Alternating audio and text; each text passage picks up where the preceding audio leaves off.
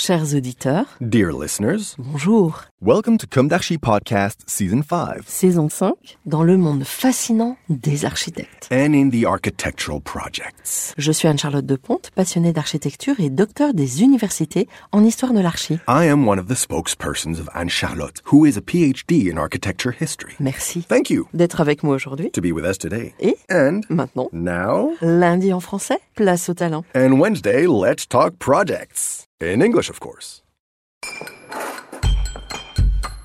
Bienvenue dans Comme d'Archi.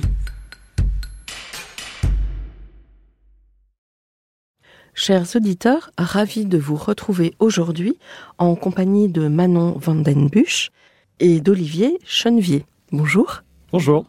Bienvenue dans Comme d'Archi.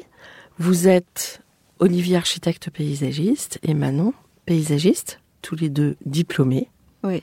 Et vous êtes surtout lauréat européen sur le projet du Grand Reims. C'est ça. C'est ça. Alors vous allez nous raconter tout ça, mais avant on va parler euh, du goût, des plaisirs de la table. Alors aimez-vous les plaisirs de la table? Quels sont vos mets préférés? Et pouvez-vous évoquer euh, chacun à votre tour un souvenir gustatif? On commence par Ah, Allez, moi, je peux y aller. Allez, vas-y, On a prie. beaucoup de choses à dire sur ce Ah, sujet parce qu'alors nous, on gourmet. est, on est de très fins gourmets. La cuisine, le, le goût, c'est une passion qu'on partage en commun avec Olivier. C'est une manière pour nous de prendre des pauses, de, de réfléchir aussi. Et c'est un moment qu'on partage ensemble ou séparément, d'ailleurs. Mm. Et pour le coup, c'est vrai que depuis qu'on on s'est rencontrés, on a des, des moments comme ça où on va se tester un petit peu des... On a déjà fait un étoilé, je crois. Deux étoiles. Deux étoilés, ouais. Ouais, je crois. C'est- ouais. C'est un petit plaisir qu'on ouais. s'offre de temps à plaisir. autre. Bah, on aime beaucoup. Moi, j'adore la cuisine. Je cuisine euh, presque tous les soirs. Ouais. Je prépare des petits plats euh, pour le lendemain, pour Manon, pour moi. Parce qu'on habite ensemble, hein, juste. Ouais. Enfin, on, est en, on est en couple. Et effectivement, moi, j'ai toujours aimé euh, manger. Euh, dans ma famille, mon père est un très bon cuisinier. Mm. Euh, professionnel ou Non, pas professionnel, non, amateur, ouais, mais ouais. euh, tous les dimanches, euh, il y avait le plat du dimanche midi, euh, Très important. Mm. très important.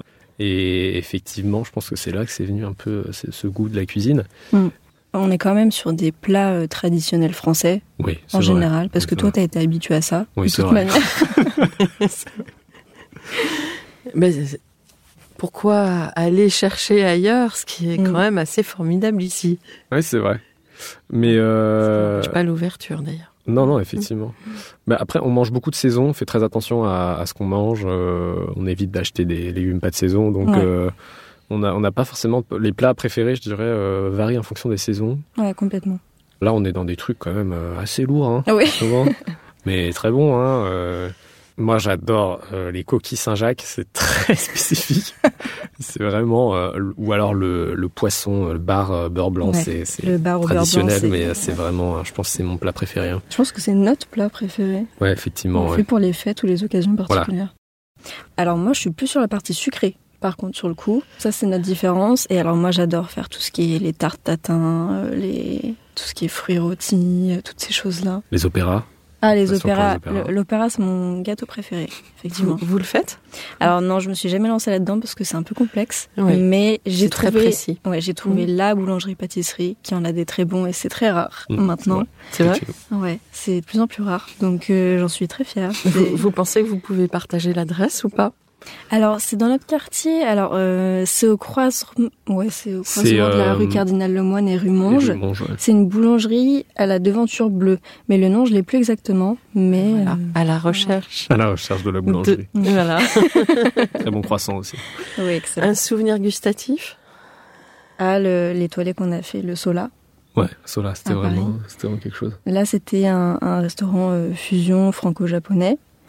Euh, et je pense que là où on a été euh, vraiment scotché, c'est sur la partie dessert parce qu'on est difficile en fait euh, avec Olivier. On est plus salé de base, donc les desserts, faut que ce soit assez particulier. Et là, on avait un dessert au sésame noir. Ouais, en fait, c'était c'était assez rigolo comme restaurant parce que c'était un restaurant où, bon, déjà, il n'y avait pas de menu.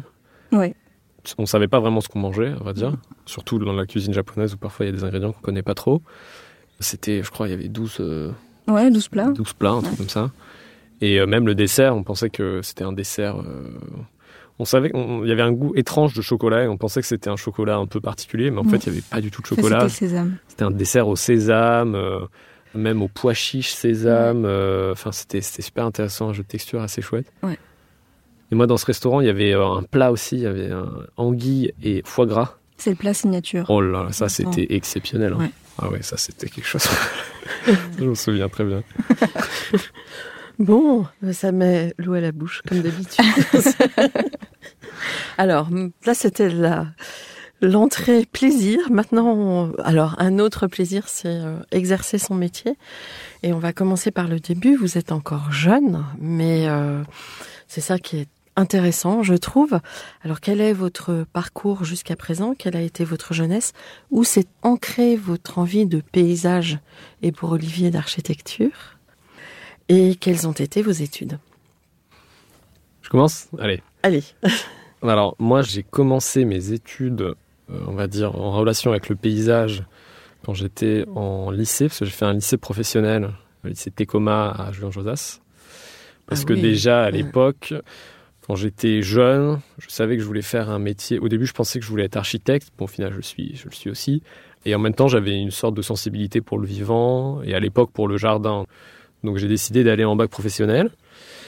Et euh, donc là, plutôt une, une formation en rapport avec effectivement la petite échelle, euh, le jardin, l'entretien, la compréhension du vivant, les techniques de plantation, toutes ces choses-là. Et donc ensuite, très naturellement, j'ai enchaîné sur un BTS, aménagement paysager, pareil à Tecoma. Et ensuite, j'ai préparé le concours, euh, enfin, fait une petite prépa euh, pendant mes études en deuxième année de BTS. Je suis rentré du coup à l'école du paysage de Versailles, là où par la suite, euh, du coup, j'ai rencontré Manon. Mhm. Et ensuite, donc après mes trois ans de paysage, j'avais toujours cette idée en tête quand même de, de pratiquer de l'architecture, ou en tout cas de... J'avais une sensibilité à ce métier et il me semblait que pour euh, pouvoir travailler de manière pertinente avec des architectes, il était peut-être nécessaire euh, pour moi d'aller euh, le devenir en tout cas et essayer de comprendre le métier pour pouvoir mieux travailler ensuite avec. Et c'est pour ça que du coup j'ai euh, postulé à Paris-Malaquais, à l'école d'architecture. Et grâce à ma formation de paysagiste, j'ai pu rentrer en fait directement en master 1. Et J'ai pas fait les 5 ans d'architecture, j'ai fait que le master, donc euh, les 4e et 5e années à Paris-Malaquais. Et ensuite, ça s'est terminé il y a deux ans, c'est ça? Et ensuite, ouais, un an et demi. Et ensuite le travail d'agence, mais peut-être je te laisse d'abord. euh, Oui, bah alors euh, avant de, de parler de notre rencontre à l'école du paysage, c'est vrai que moi j'ai eu un cursus peut-être plus général que toi parce que j'ai eu j'ai fait un bac général économique et social. Il n'y avait Euh, pas cette envie de... Alors, il y avait cette envie, mais j'avais pas de référentiel pour ça. On est tous les deux, on n'est pas issus de famille euh, proches au domaine de l'espace, de la conception. Donc, c'était complètement abstrait et je me référais du coup à des métiers un petit peu en- comme des mots valises, euh, architecte, euh, euh, paysagiste, ça venait pas tout de suite. Mais j'avais cette idée d'être architecte d'extérieur, en tout cas, d'avoir cette dimension de l'extérieur. Donc j'ai fait un, bac général pour me donner un petit peu le temps de réfléchir à ce niveau-là. J'avais quand même euh, les options de l'art plastique et de la science politique qui m'ont quand même aidé par la suite. La dimension de l'art, je l'ai toujours gardée de toute manière. Et je voulais absolument, après le bac, me lancer dans un domaine qui soit en lien avec l'extérieur. Et j'avais entendu parler d'un BTS agricole qui était au, au lycée agricole de Saint-Germain-en-Laye, qui était le BTS aménagement paysager. Vous venez aussi de l'Ouest parisien? Alors moi je viens du côté de Cergy-Pontoise Ah oui. à la Mhm. base Oui, c'est pas très et loin. c'était pas très loin. Et euh, donc je m'étais dit, quitte à entrer dans ce milieu-là, qui est quand même un milieu masculin, qui est un milieu physique aussi, je m'étais dit que j'allais commencer par le plus dur, c'est-à-dire le terrain. C'est pour ça que j'ai postulé à ce BTS-là et en fait ça a été une révélation complète. Je suis tombée avec des personnes extraordinaires. Les matières me m'animaient complètement. Euh, C'était c'était la première fois qu'on touchait finalement à la question du vivant et un petit peu à l'esquisse. Et donc euh, au sein de ce BTS, on m'avait parlé de l'école de paysage de Versailles. Et donc euh, j'avais fait euh, sur la deuxième année de BTS en parallèle une prépa euh, donc qui préparait au concours d'entrée de, de l'école. Je l'ai eu tout de suite. Et là, donc, je suis rentrée en école de paysage. On n'était pas dans la même promotion avec Olivier. Moi, j'étais celle en dessous. Ce qui fait qu'on a eu la liberté, lui comme moi, d'exercer vraiment notre euh, notre sensibilité. Cursus séparément. Ouais, ouais. On a, on a eu notre sensibilité au vivant de manière séparée, complètement individuelle. euh, Et c'est bien. Ouais. Ça vous a permis euh, C'est ce qui de nous a- savoir qui vous étiez Ouais, on est Quelque devenu- part Oui, déjà. Par base, et ouais. par rapport à cette discipline. Ouais, Bah, c'est sûr- complètement. C'est sûr que le- la formation de paysagiste, euh, en tout cas à l'école du paysage de Versailles, et je pense que c'est le cas aussi dans les autres écoles de paysage, mais c'est une formation qui est très épanouissante. Mais c'est épanouissant aussi par euh, la dynamique d'atelier, c'est-à-dire euh, le cursus s'organise autour de d'ateliers qui durent de 3 à 4 mois, peut-être un peu moins même. En moyenne, ouais. Et on travaille tous ensemble avec nos promotions. Nous, on était des petites promotions, on était 30-40. Ouais. Et en fait, tout le monde travaillait, euh, et d'ailleurs, euh, tous les jours de la semaine, parfois jour comme nuit. euh, dans les ateliers, les, les ateliers étaient un peu une extension de, de chez nous. Mm. Et donc, il y avait cette espèce de dynamique d'atelier et qui est super épanouissante parce que derrière, ça nous, on, s'en- on- on se poussait entre nous, on se, on se donnait des conseils, on se soutenait aussi dans les moments difficiles. Mm, mm. Ça qui fait la spécificité, j'ai l'impression, des écoles de paysage, ou peut-être plus largement des écoles d'art en tout cas. Ouais, ouais.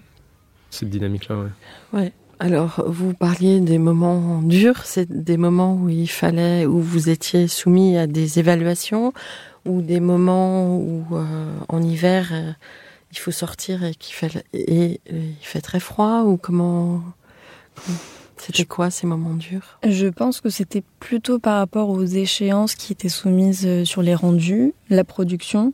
Je pense que la, la dynamique de physique, elle n'était pas hum, si importante que ça au sein de l'école parce qu'on nous a vraiment enseigné la conception. Et c'est la conception en tant que telle qui a été euh, assez rigoureuse à intégrer dans notre manière de faire. Et je, en fait, c'était toutes les semaines qu'on avait des rendus de différentes matières.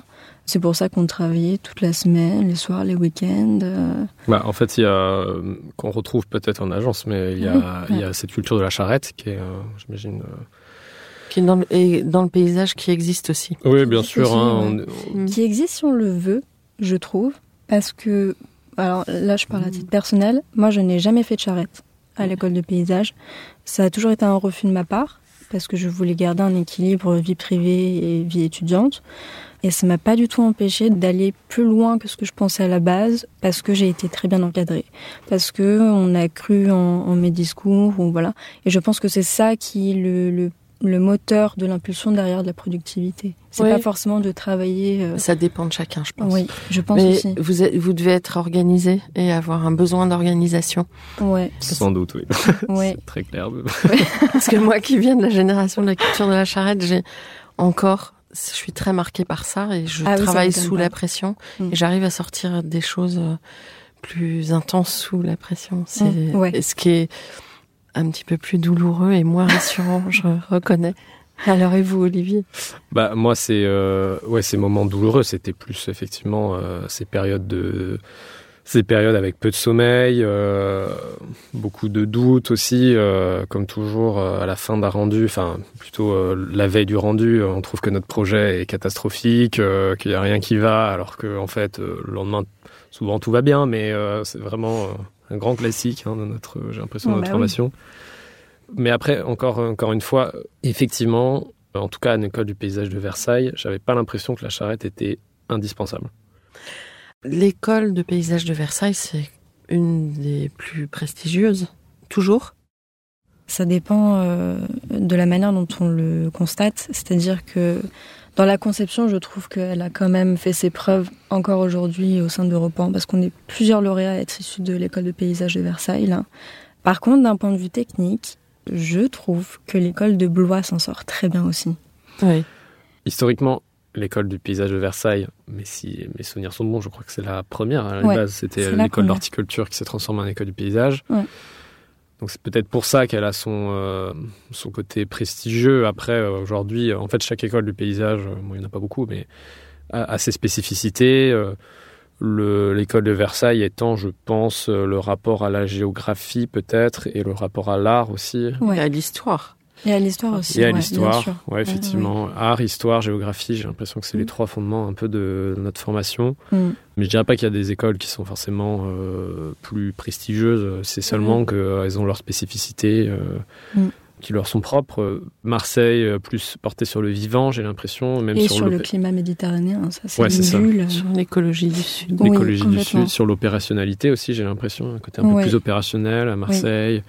Bordeaux, j'ai l'impression très porté sur euh, L'architecture. l'architecture, effectivement, plus Ouais. d'échanges avec les écoles d'architecture. Et je connais un peu moins, mais euh, En fait, faudrait toutes les faire. effectivement, Ah, il bah faudrait toutes les faire. Oui, oui, ah, C'était une petite plaisanterie. vous êtes diplômé. Alors, quand et comment avez-vous commencé votre activité? Parce que je crois que c'est encore récent, mais Bah, J'ai commencé avant toi, pour le coup. C'est vrai. J'avais un an d'avance sur toi. Alors, moi, je suis partie directement en agence de paysage. J'ai fait mes premières armes euh, au sein de l'agence d'ici là, Paris. Euh, donc, euh, quand même avec des échelles d'intervention de projets qui sont assez généreuses. Après, c'est vrai que j'avais en tête une autre agence à l'époque. Et voilà, j'avais postulé. euh, mais on m'avait dit qu'il n'y avait pas de place pour le moment. Donc, j'étais partie chez d'ici là et ça s'est très bien passé. Il n'y avait aucun problème. Et quelques mois plus tard, c'est l'agence euh, Altitude 35 qui m'a recontacté, qui m'a dit euh, qu'ils avaient une petite place. Donc moi, c'était dans mon ambition d'aller chez eux par euh, réciprocité de la manière dont on conçoit le projet, les réflexions qu'on y porte, les échelles d'intervention et surtout pour la question de la représentation qui est très importante pour moi, qui s'est sans doute vue sur notre Europan d'ailleurs. Mais, euh, mais voilà, donc j'ai dit oui tout de suite et euh, ce qui fait que je suis toujours chez eux actuellement. Donc euh, voilà, je salue Clara et Benoît Ok. Ah, s'ils passent par là. Clara Loucal et Benoît Barnou qui sont également euh, triple lauréats Europan. Ouais, qui sont passés par Europan et c'est Europan euh, de leur site Besançon qui les a propulsés notamment. Ouais, ça fait combien de temps? Bah, ils ont monté l'agence il y a 5-6 ans maintenant. Mhm. Donc euh, Toi, ça fait deux ans que tu y es euh, ouais, ça fait à peu près deux ans. Ouais, donc c'est ça reste très récent. Ouais. Ouais. Il faut qu'ils viennent nous voir, là, comme d'archi. Ah bah oui, ils auront des choses à dire, je Des pense. choses à dire, oui. Effectivement. Alors, et vous, Olivier? Ben, moi, du coup, j'ai terminé mes études d'architecture il y a deux ans à peu près. Et en fait, en parallèle de ma deuxième année d'architecture, du coup, euh, j'ai participé avec des amis à Europan 16. Euh, on avait participé sur le site d'Auneuil. Mhm. Et du coup, au cours de la deuxième année, en fait, on a été euh, lauréat de cette euh, session 16. Ce qui fait qu'en fait, en sortie d'école, j'ai concilié les suites d'Europan 16 et euh, une pratique en agence qui est l'agence euh, TN+, dans laquelle d'ailleurs je suis encore euh, actuellement. Jean-Christophe Nani, euh, directeur de l'agence. Et donc euh, oui, je, conciliais euh, les études qui viennent souvent après en fait une, une victoire à Europan, qui sont des études qui visent souvent à rendre un peu plus opérationnels les, les, projets qui ont été émis, euh, à rencontrer aussi les autres équipes qui ont pu gagner des prix sur les sites et ensuite de mener euh, une étude qui va permettre derrière d'avoir des marchés euh, plus conséquents, plus classiques de maîtrise d'œuvre, d'accord cadre. Alors, l'une de mes questions récurrentes dans Comme d'Archi est est-ce qu'aujourd'hui vous avez le sentiment d'avoir accompli ce que vous imaginiez à la sortie de l'école? Alors, bon, c'est très récent, donc euh, vous allez forcément pas répondre de la même manière que les vieux de la vieille, on va dire. Mais euh, vous, quand vous êtes sorti de l'école, vous avez dit euh, tiens, je gagnerai au Europan. Peut-être que oui. Là, Non? Alors, alors, moi, pour ma part, je pensais pas du tout euh, participer à Europan aussi rapidement, Ouais. en réalité. Et c'est toi qui m'as donné l'idée, parce que toi, tu l'avais déjà fait sur la session précédente. Mm. Après toi, je sais pas si c'était... Europan, c'était pas forcément un objectif, enfin, c'était pas une finalité, c'était juste que euh, c'était un moyen de travailler avec des gens que j'appréciais, avec des amis, sur des sujets qui m'intéressaient. Euh, évidemment, le, enfin, c'est pas des enfin, il y, a un côté assez prestigieux aussi dans Europan euh, qu'on allait chercher évidemment là-dedans, mais c'était surtout euh, travailler avec des amis avec lesquels d'ailleurs j'avais déjà travaillé avant, en tout cas pour Europan 16. Donc c'était surtout ça. Après, euh, accomplir, est-ce qu'on a, qu'on a accompli à peu près la même chose qu'on enfin, ce qu'on voulait en sortant de l'école? Moi, j'ai l'impression que mes envies changent tous les mois Mm. en termes de sortant de l'école. J'étais plutôt dans le côté, je pense, études, grand, grand, euh, enfin, grand paysage, euh, grand territoire. euh. dans des côtés finalement assez peu opérationnels. Et là, au fur et à mesure de ma pratique en agent, je me rends compte qu'en fait, j'ai plutôt une sensibilité du côté, de, du côté opérationnel, de la maîtrise d'œuvre, euh, peut-être moins du côté euh, études. Peut-être contrairement à toi d'ailleurs. Oui, moi c'est je prends le virage complet, Toi, contrairement à toi. moi c'est c'est pour le coup c'est plus la question de l'étude qui m'intéresse, du diagnostic, de, du récit en fait qu'on apporte euh, à la dimension du projet, parce que ça a quand même un impact dans la manière dont on concilie tous les acteurs du projet. Euh, Il y a quelque chose qui rassemble en fait dans le récit, que moi je trouve très importante. Et c'est ça qui a été complémentaire aussi entre nous, parce que toi, tu avais cette dimension peut-être plus pratique. Et ça vous fait peut-être, Olivier, euh, aller plus en profondeur sur le vivant. Et c'est peut-être ça qui vous motive. Euh, oui, effectivement, le vivant, moi, chez moi, c'est euh, c'est quelque chose qui est très prenant. Après, euh, finalement, je suis en train de me dire que quand on a commencé Europe en 17, Mm. j'étais pas forcément dans ce côté opérationnel, j'étais encore dans Oui. cette, cette espèce de jeunesse, de sortie Ouais. d'école, euh, Mm. grand territoire, penser tout de suite à aller chercher plus loin, à comprendre le sol, à comprendre la géologie, la géographie. Ça, c'est quand même quelque chose qui reste, même si. Euh, mais après, est-ce qu'il y a moyen de la ramener dans un côté opérationnel? Je pense que oui. Ah oui, complètement. Mais, Mhm. euh, Bah, je sais pas, en archer, on dit que c'est sur le chantier que qu'on apprend le plus. moi, j'ai ça joue, ouais. J'ai eu Mm. beaucoup de chance dans ma pratique là euh, chez TN+, parce qu'en fait j'ai pu euh, personnellement toucher à une très grande variété de, de phases et de types de projets assez, assez différents, assez particuliers d'ailleurs. Notamment un projet pour euh, la reforestation de la forêt des Landes suite aux incendies de 2020, c'est ça? Non, 2021, je sais plus. Plus tard, ouais. Et plus spécifiquement en fait sur les, euh, sur les campings qui avaient brûlé, notamment les flots bleus. C'est pas 2022 carrément? Oui, Je oui. crois que c'est. Euh, oui, c'est ça, c'est récent, ouais. 2022. Oui. En fait, c'était pas l'été dernier, mais avant. Oui, Ouais, exactement. C'est ça. C'est il y a un an, un peu, un peu plus d'un an. Et, euh, et c'est assez chouette parce que c'est un projet du coup que j'ai mené euh, en études et qui aujourd'hui euh, est en suivi de chantier et que je menais euh, pas tout seul parce qu'évidemment j'étais en collaboration notamment avec Jean-Christophe Nani, mon directeur d'agence. Mais j'ai eu beaucoup de chance là-dessus parce que finalement j'ai pu aller aussi bien dans dans de l'étude, de la compréhension de des, problématiques forestières. Donc comment est-ce qu'on reforeste Comment est-ce qu'on reforeste? Comment est-ce qu'on vient la forêt des Landes a des problématiques qui lui sont propres, notamment de, de, de diversité euh, en termes de, de milieu. C'est une forêt qui est souvent assez monospécifique, euh, du pin, avec du coup des problèmes euh, évidemment d'incendie, et puis, par la suite des problématiques aussi d'invasifs, par exemple. Je- J'avais entendu que, en fait, la manière de d'éviter que les feux se propagent, c'est de créer des fossés. Les coupes-feux, les fossés en partie. Et que là, ça avait, ça avait pas été fait ou voilà. Il y, a, il y a beaucoup de raisons derrière les incendies euh, qui ont été enfin, assez dévastateurs. Il y a, effectivement, il y, a des, il y a des fossés, ce qu'on appelle des coupes-feux. En fait, c'est des coupes rases sur euh, presque 30 mètres de, de- de largeur, Mhm. qui n'étaient pas forcément entretenues.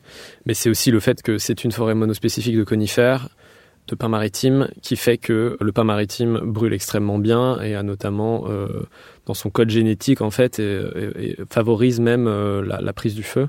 Parce que c'est comme ça que les, les épis de, de pin euh, viennent euh, lâcher leurs graines, Mhm. Et puis la résine, euh, Et la résine, retient ouais. la, chaleur. Ouais. Effectivement. Donc, euh, une manière de lutter contre le feu, c'est de, c'est de lutter contre le monospécifisme des forêts, c'est de réapporter de la diversité dans la végétation. C'est ce qu'on a essayé de faire aussi, d'ailleurs, au travers du camping, notamment. Mais on peut, on peut ramener des feuillus avec le climat?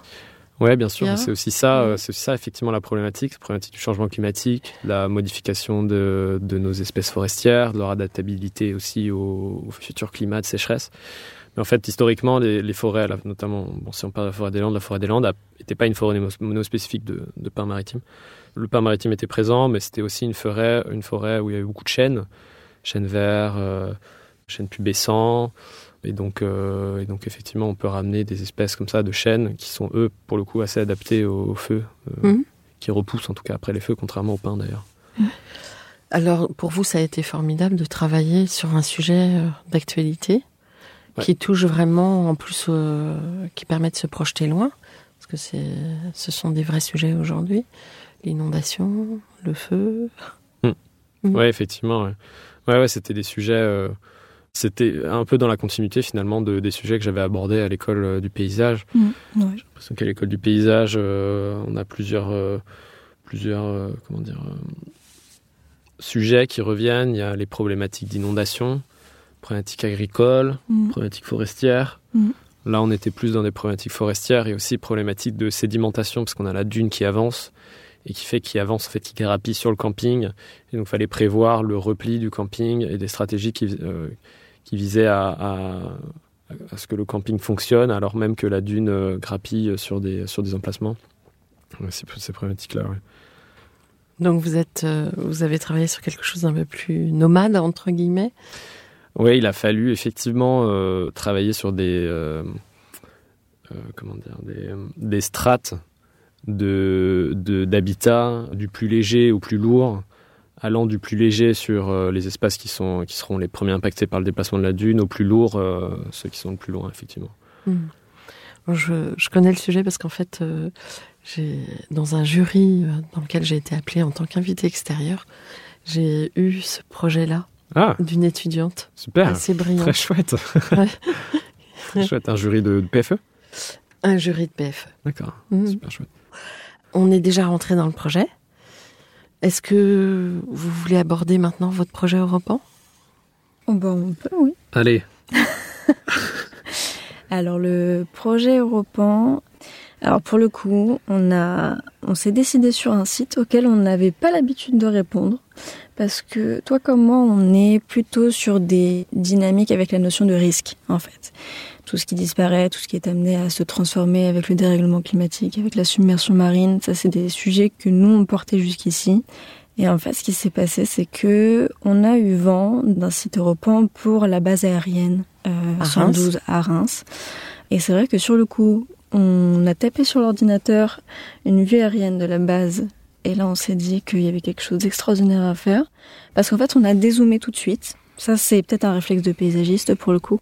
On a dézoomé, on a regardé la carte du territoire, ne serait-ce qu'en vue aérienne, hein, vue satellite. Et là, on a vu une composition territoriale complètement euh, admirable. Enfin, euh, il y avait cette euh, cette courbure géologique qui tout de suite nous a parlé. On s'est dit que là, il y aurait un enjeu, ne serait-ce que pour le sol, et donc la notion de vivant à, à entreprendre. Et pour le coup, on a eu ce réflexe qui, s'est affirmé par la suite, parce qu'on a eu déjà tout un discours porté sur la géologie et la géographie de, ce site assez singulière. En fait, là, on est sur un site à composition géologique euh, crayeuse, donc calcaire, avec très peu de sol. En fait, on est sur un territoire à dynamique agricole qui, de base, n'a pas les paramètres pour accueillir cette agriculture. Ce qui fait qu'il y a eu un amendement très conséquent à l'échelle du territoire pour permettre cette agriculture. Nous, on est parti du postulat de dire que, en faisant attention déjà là et à la composition primaire du sol, on avait la question du vivant qui allait mettre en lumière ces contraintes-là, des contraintes notamment liées à la diversité de milieux présente euh, à l'échelle du territoire, parce que si on regarde à l'échelle euh, donc euh, dézoomée, on voit qu'on a le bassin parisien qui a des continuités écologiques très riches. On a la Champagne humide, l'Argonne qui en a également. Et en fait, on a cette base aérienne qui se situe dans un couloir de la Champagne crayeuse où il n'y a absolument aucune euh, Très unité continuité, paysagère forte, quoi. Hormis les cours d'eau qui ont Ouais. été un peu notre, euh, notre fil rouge ouais. Pour relier un petit peu toutes ces unités et relier, euh, créer un, un corridor euh, écologique euh, majeur à l'échelle du territoire, dont la base faisait partie. C'était pollué? Enfin, c'est pollué? Euh, la base, Logiquement, ça devrait l'être parce qu'il y avait quand même une, activité aéronautique dessus. euh, Yep. Probablement des écoulements. euh, plus l'agriculture environnante avec la question de l'écoulement et du ruissellement des eaux polluées, Ouais, bien sûr. forcément. Mhm. Sachant que, Mhm. en fait, effectivement, ce qui nous a frappé euh, sur le territoire, c'est que immédiatement, c'est une problématique agricole qui ressort. On voit que c'est un- une base qui est entourée par l'agriculture. Ouais. Et au, au vu des enjeux agricoles de demain, euh, que sont l'ada- enfin, l'adaptation de, des, des cultures au, au- au dérèglement climatique, c'est vrai que c'était le. Enfin, il apparaissait que la base 112 devait avoir un rôle là-dedans. Un rôle stratégique en tout cas, Bon, stratégique, effectivement. euh, ouais. dans la mutation des usages du sol. Ouais, dans les c'est- mutations C'est comme ça qu'on l'a conduit d'ailleurs dans notre projet. C'est on a construit tout le discours. euh, Et votre proposition alors? Oui. Alors notre proposition, quand on a fait cette analyse-là à l'échelle territoriale, on a eu une euh, un réflexe aussi de se concentrer sur l'historique de cette base et ce à quoi elle était rattachée. Et c'est vrai que sur le coup, on s'est rendu compte que on avait une proposition à faire sur cette base, mais que cette base avait eu ultérieurement un, un rôle à jouer dans l'activité d'autres bases. En fait, cette base est reliée à une dizaine d'autres points satellites. Et donc, notre postulat était de dire que la proposition qu'on ferait dans tous les cas pour cet Europan serait une proposition qui agirait comme euh, rôle modèle pour l'ensemble des autres bases satellites. Hmm. Un petit peu comme un, projet processus, en tout cas, à mettre en place. L'idée aussi, c'était de se dire que euh, il y avait très peu de continuité à écologique à l'échelle du territoire, à part sur les cours d'eau euh, dont on a parlé un peu avant, qui sont finalement assez ténus quand on regarde une carte un peu plus dézoomée. Hmm. Et on voyait en fait ce chapelet de base euh, qui justement s'étendait à travers la Champagne crayeuse et qui du coup offrait potentiellement, si elles étaient transformées, un réseau de, potentiel de continuité écologique et de biodiversité. Et plutôt, du coup de réservoirs de biodiversité. Mm. Donc en fait ce que vous êtes en train de dire c'est que des bases militaires, mm. je me dis bien des bases, deviennent des réservoirs écologiques. Exactement. C'est ça, oui. Et qu'en fait euh, les bases en elles-mêmes, le programme des bases, qui était du coup un programme tourné autour de l'agriculture et de la transition agricole, euh, allait permettre de faire le lien entre justement ces bases par la transformation de l'agriculture et par la, par l'injection de la problématique du vivant à l'intérieur de l'agriculture, et de l'agriculture notamment qui se développe entre ces bases. Et alors ces bases qui deviennent des bases écologiques, elles filtrent? Il y a cette dimension-là, oui, parce qu'on a intégré la, gestion hydraulique des sites. Ça filtre, ça permet aux espèces de reprendre de la vivacité, on va dire? Oui, parce qu'on a analysé aussi que la base se situait en fait dans des couloirs de migration euh, pour les oiseaux. Et d'ailleurs, toutes les bases, hein. Les dizaines de points hmm. euh, sont rattachés à cette migration-là. Donc, en plus d'avoir une diversité de milieux et de, concevoir euh, un processus de renaturation des sols, il y a aussi cette question de créer ces niches biologiques aussi pour la faune, en fait, en hmm. place. Oui, c'est ça, en fait. En créant une diversité de milieux, derrière, on vient euh, créer une, diversité d'habitats potentiels pour euh, une diversité de faune derrière conséquente. Alors, votre projet s'appelle Solstice? Ou le contrat vivant Oui. le, titre euh, a été une, longue réflexion pour nous. En fait, pendant trois mois, on s'est posé la question de comment on allait appeler ce projet-là. Ce qui s'est passé, c'est que en parallèle de, mon activité, mon agence, je fais pas mal de recherches sur pas mal de sujets. J'aime beaucoup écrire. Et je cherchais absolument à avoir un fil conducteur pour la mise en récit de notre projet. Et Rousseau est intervenu. Alors c'est un petit peu flou la manière dont je l'ai récupéré ce sujet. Rousseau, Jean-Jacques? Exactement. Jean-Jacques, oui. Beaucoup Jean-Jacques. Big up. Et donc, je lisais un petit peu les, le résumé de, du contrat social de Jean-Jacques Rousseau. Et en fait, on s'est dit que tout, tout, était résumé en fait pour notre projet dans cette manière de concevoir un bien commun qui allait être partagé par tous les acteurs du territoire et du site, aussi bien humains que non humains. Et donc, au lieu d'appeler ça le contrat social, on a appelé ça le contrat vivant. Et pour apporter une dynamique encore plus forte sur la saisonnalité, les cycles du vivant et toutes ces choses-là, on a ajouté le terme solstice qui fait référence justement à, cette permutation entre le, temps jour, nuit, l'équinoxe, le solstice, euh, avoir ce rapport à l'année et aux saisons. Parce qu'en fait, les, parce qu'en fait, les saisons régissent énormément le monde vivant, et donc c'était aussi l'idée de se dire qu'on réinjectait aussi euh, un peu de, de, ce facteur saisonnier à l'intérieur du projet. Mm. Et alors, euh, si demain on vous dit, OK, Banco, ça se réalise Qu'est-ce que ça implique comme euh, travaux? Ça implique forcément une considération des milieux qu'on va mettre en place, mais de l'architecture aussi qu'on va traiter sur site. Parce que là, actuellement, on a quand même une, plus d'une dizaine de bâtiments à réhabiliter. Alors, heureusement, pour nous, on a aussi un autre projet lauréat sur le même site. Donc, on va quand même multiplier les, compétences sur le sujet. Mais en fait, au lieu de, ne penser qu'aux espaces euh, paysagers, il y a aussi cette question de la réversibilité d'usage du bâti, avec euh, justement des espaces qui ne seraient pas forcément traités de la même manière en hiver comme en été. Et c'est notamment le cas pour les ateliers. Hmm. en fait, c'est euh, l'idée du solstice c'était de parler de la saisonnalité. La saisonnalité, c'est un, comme je l'ai déjà expliqué, c'est un, c'est un point qui est très présent dans le monde du vivant, mais qu'on voulait aussi réinjecter dans l'architecture. Et de dire, en fait, on a un patrimoine architectural avec euh, assez important, il y a énormément de surfaces de plancher, et d'une manière aussi euh, très, très prosaïque. En fait, si on devait isoler toute cette surface de bâti, réhabiliter toute cette surface de bâti, en fait, c'est pas forcément faisable dans une démarche, en tout cas, énergétiquement durable. Donc l'idée, c'était de se dire que justement par la, par la, saisonnalité dans l'architecture, c'est-à-dire des espaces qui sont, euh, par exemple, pas forcément euh, utilisables en hiver, mais qui en été, en hiver, on a une surface de plancher qui, est de, je sais pas, de 200 mètres carrés, un peu le cœur du bâti, et qui en été passe à, euh, passe à 400, 600 mètres carrés, avec des espaces de stockage l'hiver et peut-être d'atelier l'été. Ça nous permettait aussi derrière de relier l'idée de cette architecture aux saisons, le relier aussi à un monde vivant et un monde qui évolue en fonction des saisons et surtout d'avoir un impact aussi euh, assez léger sur toute la réhabilitation de ce bâti. C'était ça l'objectif. Et donc, on avait plusieurs exemples. On avait l'exemple d'atelier euh, qui était justement avec un espace de stockage qui devenait un espace d'atelier. On avait la maison du, euh, la maison du, parc. maison du parc. Qui est un espace un petit peu conçu comme peut-être une pépinière en, hiver et un espace d'exposition en été. Il y avait les logements aussi euh, saisonniers, étudiants et euh, de recherche qui étaient couplés au même endroit. Ouais, et là, les jardins, là, c'était l'idée du jardin d'hiver, euh, l'idée de l'espace pas forcément isolé, mais en même temps une espèce de loggia qui permettait d'avoir des usages en été et en hiver différents. Et les, vous les avez déterminés ces usages? Ou non? Vous n'êtes pas rentré dans ce détail de programmation Non, on n'est pas rentré dans ce détail aussi. On se laisse une marge pour la suite. Oui. Et donc vous réinjectez, vous replantez euh, des espèces Comment?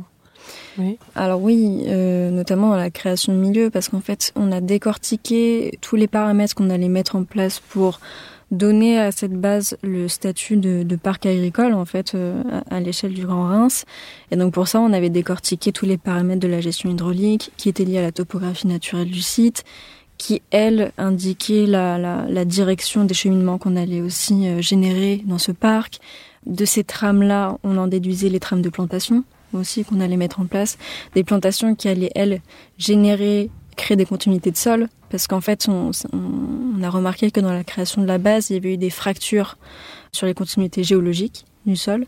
Donc on a déterminé des emplacements spécifiques de plantation qui, avec le système racinaire, pourraient régénérer ces continuités écologiques dans le sol par exemple. Et voilà, c'était. Il y a beaucoup d'asphalte ça, je ne sais pas. Si, si, ouais. En fait, il y, avait également, ouais, c'est vrai. Euh, une imperméabilisation. Il y en a, oui. Il y a quand même évidemment une désimperméabilisation du site, mais en fait, c'est vrai que c'était surtout cette idée de regarder la topographie, enfin la géologie, la topographie, et ensuite de déterminer où est-ce que naturellement l'eau vient s'écouler, et donc euh, à ces endroits, par exemple humides, quel type de végétation on peut mettre en place, comment est-ce qu'on peut venir créer des milieux hmm. en désimperméabilisant une petite partie, euh, voilà. Et quel vivant ça viserait aussi? Et du coup, quel, oui, effectivement, quel type de vivant, quel type de faune pourrait y être associé? Hmm. Là où euh, il y a des endroits qui étaient un peu plus secs, hmm. moins impactés par l'écoulement des eaux. Et donc là, un autre type de végétation et derrière d'autres types de vivants et aussi d'autres types d'usages. Et d'usage du sol, parce qu'il y avait cette question de, de multiplier les modes d'agriculture sur site avec les assolements euh, l'assolement triennal mmh. qu'on en place. Mmh. Sachant qu'on a la, la, microville 112 qui est sur site et qui développe déjà une, euh, une forme d'agriculture plus respectueuse euh, sur le sol. Nous, c'est une agriculture qu'on encourage de toute manière. Avec un nom de jachère et après on change. Exactement, exactement. Donc voilà, C'est aussi ça qu'on a remarqué, c'est que en fait, il y a déjà le site est déjà dans une démarche de transition agricole. Mmh. Il y a effectivement des acteurs comme le Microville 112 qui euh, mettent en place des expérimentations euh, visant à, modifier l'agriculture, en tout cas à la rendre plus durable.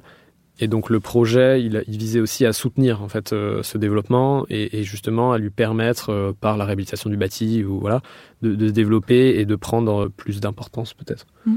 Donc finalement il y a trois aspects. Il y a l'aspect bâtiment, mmh. qu'est-ce qu'on en fait? Il y a l'aspect régénérescence Euh, écologique, on va dire, et soutien à l'activité agricole. Oui, mm. la transition agricole, ouais. Et qui est lié aussi du coup à la réhabilitation du bâti, parce que c'est un programme qui est lié euh, les D'accord. Ok. Oui, tout interagit en fait. Hein, oui, c'est vrai. Difficile à... Mais c'est parce que vous êtes plongé dans votre projet Mm. Encore? Oui, Ah oui, oui. oui, effectivement. Donc, après, il y a besoin parfois de rationaliser. Ouais, voilà. bien sûr. Pour nos auditeurs, pour qu'on on- on soit sûr de- d'avoir tout bien compris. Oui. Vous vouliez conclure sur ce projet? Toi, t'as un esprit synthétique. T'es assez fort là-dessus. Bah, synthétiquement, euh, c'est un projet qui vise à, à saisir l'opportunité, on va dire, de, d'un, développement de continuité écologique à l'échelle du territoire. C'est un projet multiscalaire. À l'échelle du territoire, c'est la continuité entre les bases. Et ensuite, à l'échelle de la base, comment est-ce que euh, on vient justement euh, bah, rapporter des réservoirs de biodiversité à l'échelle de, la base? Donc, donc là, il faut regarder la topographie, la géologie, euh, le bâti, où est-ce qu'il y a la place aussi de développer ce genre de, de continuité? Et ensuite, ensuite, le programme, lui, vient répondre à, à, une problématique euh, qui est le territoriale, problématique de l'agriculture, et aussi à ce qui est déjà là. Et donc là, par exemple, c'était la microville 112, Mhm. tournée autour de l'agriculture. Mhm. Voilà, je pense que c'est ça. Si je veux synthétiser. euh, Oui, mais alors le- le- il y a un tout petit paramètre aussi qu'on a oublié de préciser, c'est que le, la base 112 du coup va permettre de créer donc générer un parc agricole qui lui va pour le coup s'inscrire dans une continuité de squares et de parcs déjà existants à l'échelle du Grand Reims. Ce qui fait qu'on va avoir une double continuité, on va avoir la continuité du système de parc donc à l'échelle du Grand Reims et on va avoir la continuité écologique avec le canal de l'Aisne à la Marne qui vient ensuite se greffer sur le système paludéen, donc avec des, des marais en fait, euh, ouais, c'est à un peu. de la Marne. C'est- Oui, c'est vrai. C'est très complexe, mais effectivement, il y a cette échelle. En fait, entre l'échelle du territoire et l'échelle du site, de la, de la base, il y a effectivement une échelle intermédiaire Ouais. qui est l'échelle du Grand Reims, et notamment des parcs qui l'entourent, et de la manière dont euh, on peut créer en fait un système de parcs euh, dans le Grand Reims en incluant justement la base euh, là-dedans. Mm. Ce que tu disais, c'était via justement, par exemple, euh, le, le canal de l'Aisne euh, qui, qui permettait aussi euh, de fabriquer des mobilités qui permettaient des connexions entre ces parcs. Et d'avoir une véritable connexion au canal, qui est un petit peu oublié, euh, mis de côté pour Ouais. le coup. Et ça, ça avait été une demande de la part d'Europan de, de révéler un petit peu ce canal-là aussi au Mm. sein de la base. Canal qui borde la base, mais qui euh, finalement est, lui est Assez assez déconnecté, déconnecté. parce qu'il y a une- quand même une autoroute. Non, c'est pas une, une- pardon, une voie ferrée qui passe entre les Il y deux. a les deux, je crois. hein. Il y a Ouais, une je crois qu'il y a autoroute Ouais. plus voie ferrée. donc c'est pas- Bon, alors c'est formidable de vous sentir euh, très impliqué comme ça dans ce projet de territoire euh, résilient. Vous êtes, vous avez l'avenir devant vous. Votre métier fait qu'il faut projeter sur des temps longs. Mm. L'actualité est sinistre, peu importe la chaîne d'infos sur laquelle on se branche le matin. Oui. On a plutôt oui. envie de mettre le bouton sur off en permanence. Ou écouter Oui. des podcasts. Voilà. Qui, pour le coup, merci beaucoup, nous revigore. Oui, voilà. Et euh, quel éclairage vous auriez envie de donner euh, à tout à chacun pour appréhender ce monde, pour, pour euh, redonner de l'impulsion? Vous êtes dans un métier qui projette, donc euh, Ouais. comment, comment donner à tout à chacun cette envie de, de se réancrer dans, dans, dans un avenir? Alors moi, je vais rapporter des, des dires de- d'une rencontre qu'on a fait qui a été majeure dans notre manière de concevoir le projet. On a eu la chance d'être encadré par le paysagiste Bruno Tannant, qui disait quelque chose de très vrai euh, sur la notion de risque et de disparition, qui disait qu'en réalité rien n'est amené à disparaître mais à se transformer et que si on arrivait à déceler ces clés, ces paramètres-là de transformation et qu'on arrivait à les impulser dans le projet et dans une vision d'avenir qui apportait aussi de l'espoir, tout de suite on avait cette dimension de, euh, de s'engager dans une voie peut-être plus vertueuse, plus Optimiste. optimiste. Ouais, complètement. Bah, je pense qu'il faut, euh, il faut éviter de tomber dans un fatalisme. euh, Ouais. Dans un Faut pas renoncer. Il faut pas renoncer. Et puis, euh, bon, euh, évidemment, l'actualité est terrible, mais euh, je pense que l'homme a toujours fait face à des crises hein, Ah au oui. cours de Chaque son époque histoire. a ça, Chaque époque a ses crises. Donc, effectivement, nos crises actuelles nous paraissent plus importantes que les crises passées. Mais je pense qu'en en fait, il n'y a pas forcément de- de- de- d'échelle dans la Mm. crise. C'est des crises Il y aujourd'hui. a des solutions, quoi qu'il arrive. Effectivement, et, et, euh, là où euh, du coup notre métier a du sens, c'est que justement on travaille, euh, en tout cas plus précisément sur les crises liées au changement climatique, mais Et on essaye effectivement d'avoir un optimisme et un optimisme dans la, dans la vision de se dire que pas, tout va pas disparaître. Tout, effectivement, il va y avoir des transformations qui vont avoir un impact sur nos modes de vie aussi, Mm. sur nos modes de pensée, sur nos modes de vie, nos modes de consommer surtout. Mm. Mais euh, il faut le prendre aussi justement avec optimisme et dire que c'est pas fataliste, c'est seulement le- la société qui évolue, le monde qui évolue. Et là où, euh, où c'est intéressant, c'est que justement euh, les écoles et les écoles du paysage, mais d'architecture aussi, nous forment à, nous forment à, à ça, à, Mm. à la transformation, à, à l'évolution, euh, à la réhabilitation en architecture euh, Mm. Et à la manière dont on le présente. et à la manière dont tu le présentes. Effectivement, toi, c'est assez présent chez, chez toi, la question de, Mm. la, de la représentation. Ouais, en fait, il faut avoir sans cesse cette euh, envie de de- d'exercer euh, une sensibilité commune qui peut vraiment interpeller euh, tous les corps de métier, tous les acteurs du territoire, pour donner ce mouvement euh, collectif global euh, en réalité qui rassure aussi. Mm. Euh, avoir ce sentiment de, de groupe qui avance. euh, et donc c'est vrai qu'il faut avoir les mots, il faut avoir euh, les images pour montrer ça, euh, il faut montrer un entrain en fait euh, à Mm. cette évolution. Oui. Il faut savoir entraîner Oui, complètement. dans le bon Exactement. sens. Mm. Vous venez de sortir de l'école. Qu'est-ce que vous donneriez comme conseil aux étudiants là qui arrivent dans les écoles de paysage?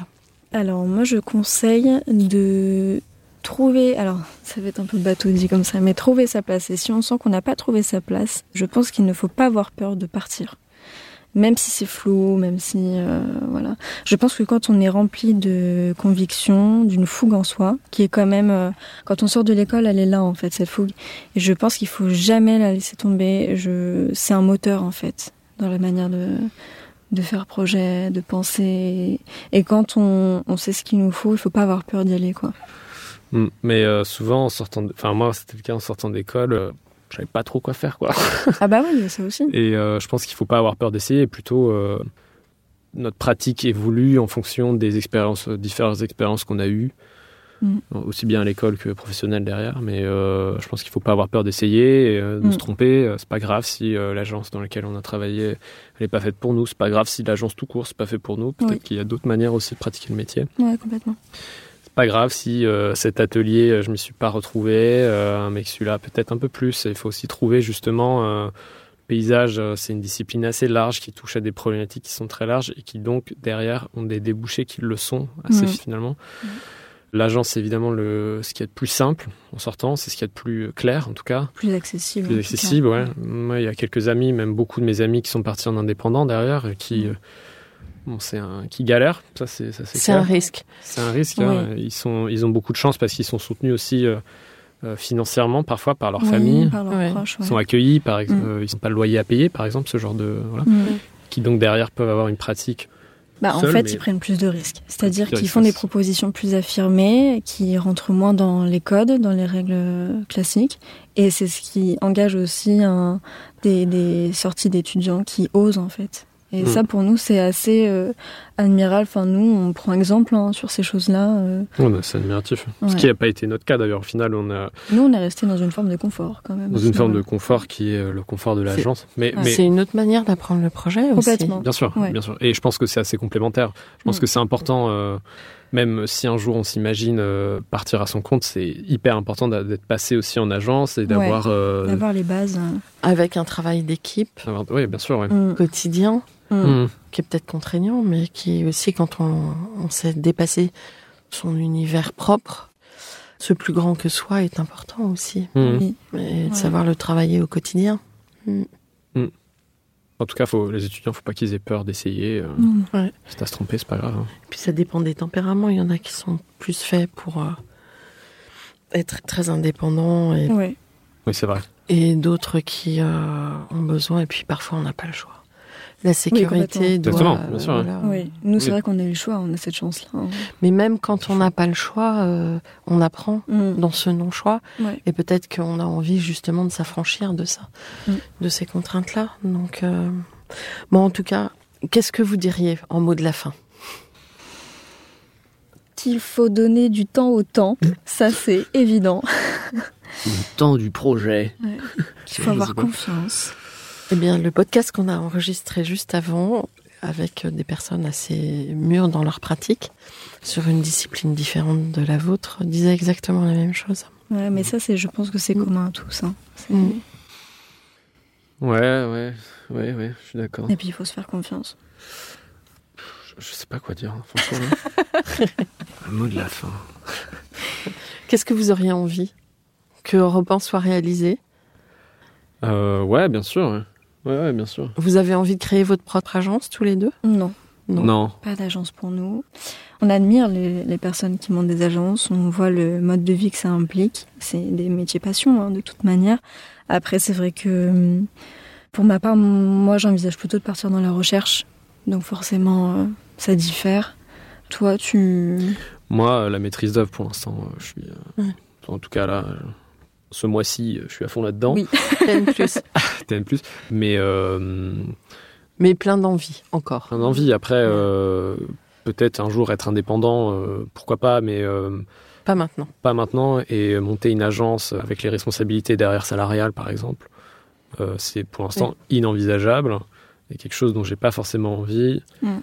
C'est peut-être pas le moment non plus. Mais c'est pas le Mm. moment et peut-être qu'un jour je l'aurai. Mais là, en tout cas, pour l'instant, nous deux, on est très contents en tant que salariés. On Oui, ouais. développe nos armes. euh, On, Hum, on apprend euh, franchement euh, tous les jours et toutes les semaines sur euh, la diversité des, des, des sujets auxquels on, on traite. euh, Mm. Et aussi bien dans l'urbanisme, dans, dans le côté opérationnel. Mm. Chaque phase est très différente et chaque phase, on a l'impression, on se dit, oh là là, mais on sait rien faire.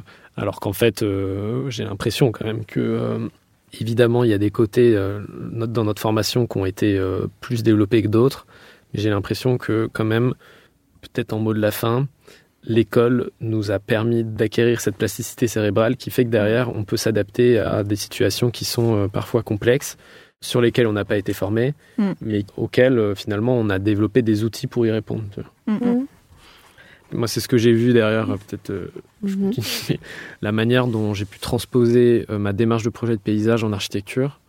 J'ai trouvé qu'au final, ces deux métiers ont la démarche de projet assez similaire, Ouais. avec par contre des cultures assez différentes. Mm. J'ai l'impression que c'est ce qui les diffère. C'est un métier finalement qui se ressemble, mais, mais dont, la, dont la matière première est pas la même. Hum, Et euh, en fait, euh, finalement, euh, j'ai pu assez facilement transposer ma démarche de projet en architecture. Après, il fallait comprendre la culture et comprendre, euh, comprendre euh, peut-être de la technicité euh, différente.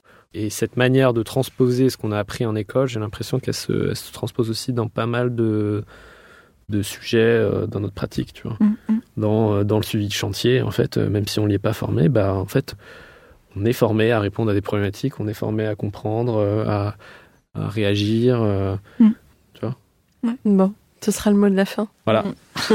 Merci. Merci beaucoup pour euh, votre euh, témoignage riche. On aurait pu parler toute la journée, je crois. Ouais, c'est clair. on a du travail. Chers auditeurs, euh, merci pour votre écoute. J'espère que ces esprits euh, frais et en pleine plasticité vous auront inspiré. Et rendez-vous la semaine prochaine pour un nouveau numéro. D'ici là, prenez soin de vous. Au revoir. Au revoir. Merci, au Merci. revoir.